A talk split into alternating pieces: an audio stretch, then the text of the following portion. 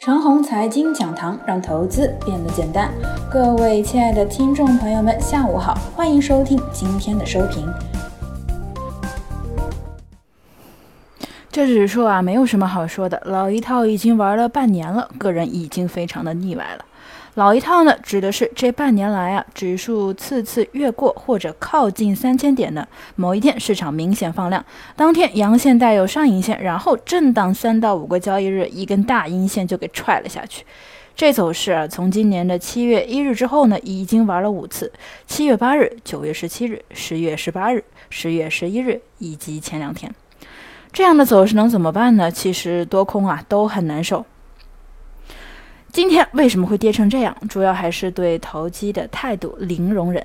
最近呢，科技股这边有点基本面的科技股股价都被干得很高，没有基本面的垃圾科技股本来在地下躺着挺好，可是最近很多都像尘土一样扬了起来，比如暴风集团、天盛娱乐等等一大批的个股，估计啊有百家之多。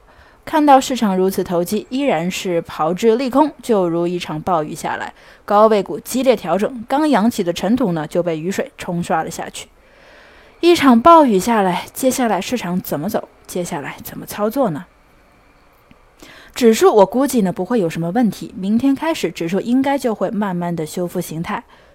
指数为何能够快速的修复形态呢？主要啊，是因为今天大部分的时间是尘土回归，而并未针对权重，也就是说啊，未针对指数。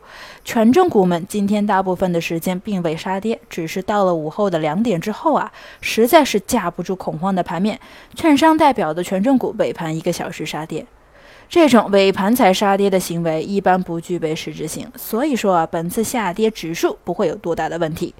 指数呢，一定是比双十一大阴之后的走势强很多。双十一那天呢，是权重领跌而形成的破位，所以指数才会进入半个月的跌势，减缓动作，而后才能反攻。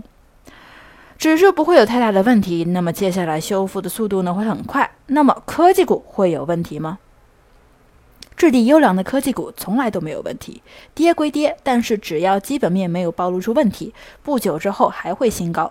科技股的潮来潮去啊，指的是劣质科技股、明显有问题的科技股、游资阶段性炒作的科技股。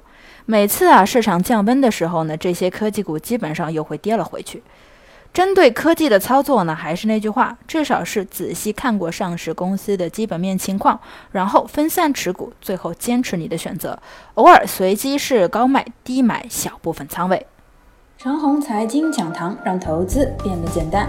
各位亲爱的听众朋友们，下午好，欢迎收听今天的收评。